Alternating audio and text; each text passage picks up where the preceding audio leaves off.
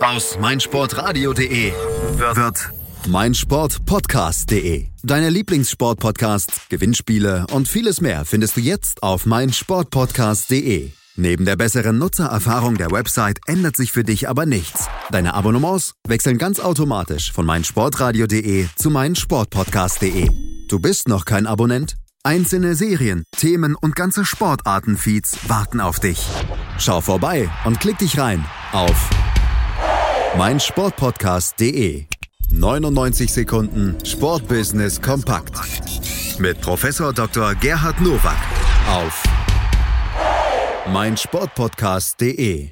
Herzlich willkommen zu den News News aus dem Sportbusiness. Drittliga-Absteiger Rot-Weiß Erfurt braucht kurzfristig 120.000 Euro, um den Spielbetrieb aufrechterhalten zu können. Gleichzeitig ermittelt die Staatsanwaltschaft wegen des Anfangsverdachtes auf Bankrott. Das erklärt Oberstaatsanwalt Hannes Grünseisen.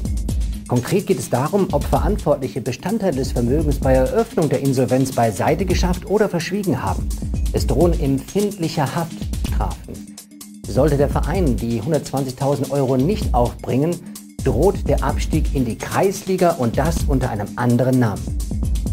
Unglaublich. Sollte sich wirklich bewahrheiten, dass Missmanagement mit krimineller Energie verbunden worden ist, wäre das ein herber Schlag für den Fußballsport, aber auch für den Sport in der Landeshauptstadt von Thüringen. Ein Ausweg wäre noch, dass Spieler und Trainer auf ihr Gehalt verzichten bzw. es stunden. Aber das ist ja nicht Sinn der Sport-Business-Profis in Erfurt.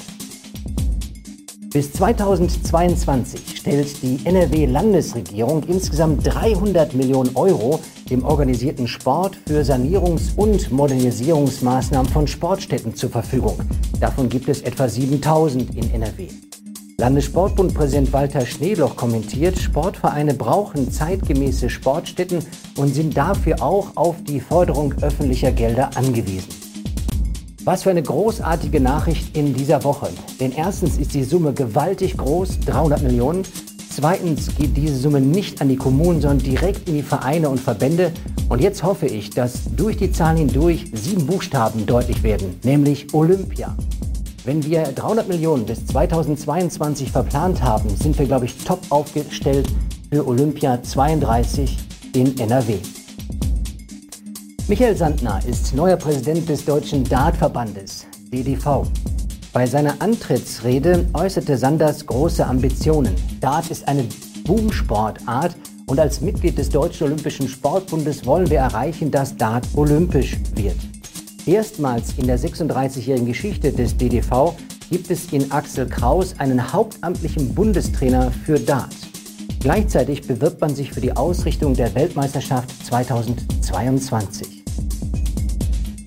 Wir können stolz sein, dass ein Mitglied unserer Hochschule, ein IST-Student, jetzt Präsident einer Boomsportart ist. Und ich denke, die Chancen stehen wirklich groß, olympisch zu werden. Auf jeden Fall dieser großartigen Sportart mehr Raum zu geben durch neue Ideen, eben durch den neuen Präsidenten. Das waren sie, die News to Use für diese Woche. Ich wünsche Ihnen gutes Sportwissen. 99 Sekunden Sportbusiness kompakt mit Professor Dr. Gerhard Nowak auf meinsportpodcast.de. Immer informiert sein, auch von unterwegs auf meinsportpodcast.de.